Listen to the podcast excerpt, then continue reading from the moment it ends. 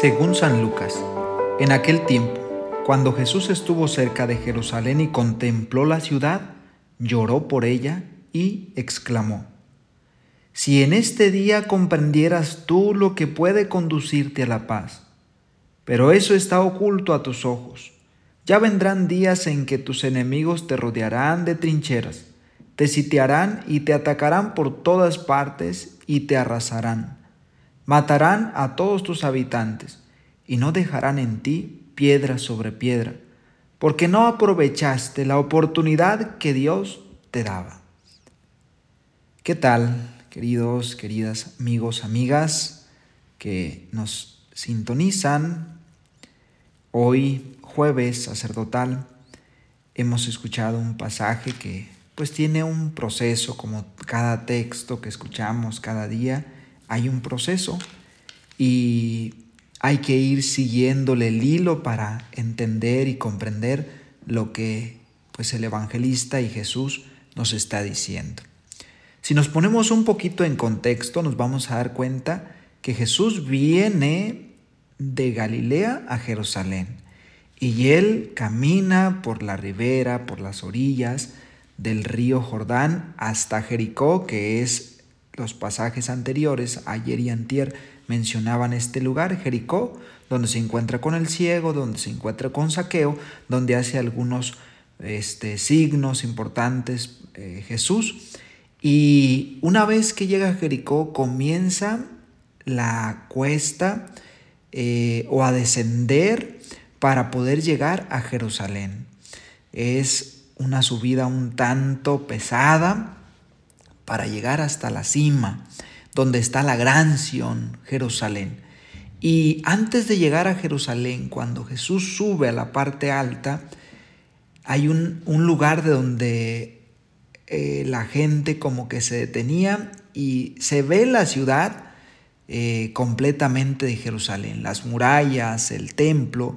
Y entonces Jesús está en este lugar, por eso dice cuando Jesús estuvo cerca, Jesús estaba en este lugar, cerca de Jerusalén, contempló la ciudad, es decir, se detuvo a mirarla. Y entonces aquí podemos nosotros eh, sacar o vislumbrar pues este sentimiento que hay en el interior de Jesús por su gente, por su, por su ciudad. Si en este día comprendieras tú lo que puede conducirte a la paz, entonces Jesús está mirando a su ciudad, está mirando el templo, está mirando las murallas, está mirando la gran, grandiosidad de Sión, de Jerusalén.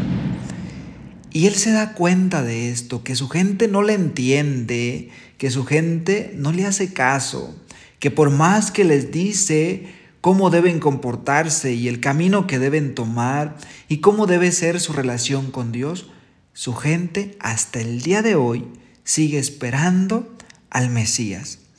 Qué duro esto que, que Jesús dice, contempló y lloró, lloró, porque, bueno, a continuación viene pues una parte donde Jesús predice lo que pasó en los años 70 después de Cristo.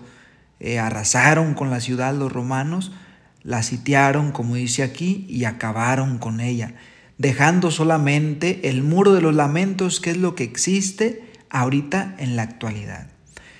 Pero más allá de esto, ¿qué quisiera que, que reflexionaras? Y el mensaje que quiero que te lleves es este que dice al final el Evangelio.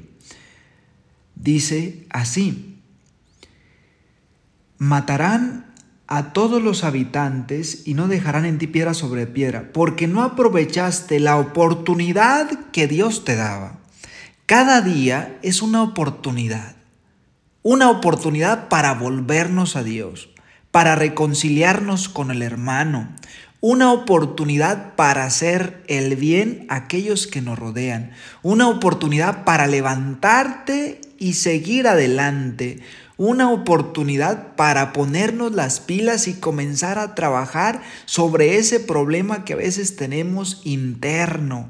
Una oportunidad para acercarte y confesarte, para leer la palabra, para mejorar. O sea, si conocieras lo que te conduce a la paz, Pero a veces no hacemos caso. Nos da un consejo nuestra madre, nos da un consejo nuestro padre, nos da un consejo nuestro amigo, nuestra amiga o algún familiar.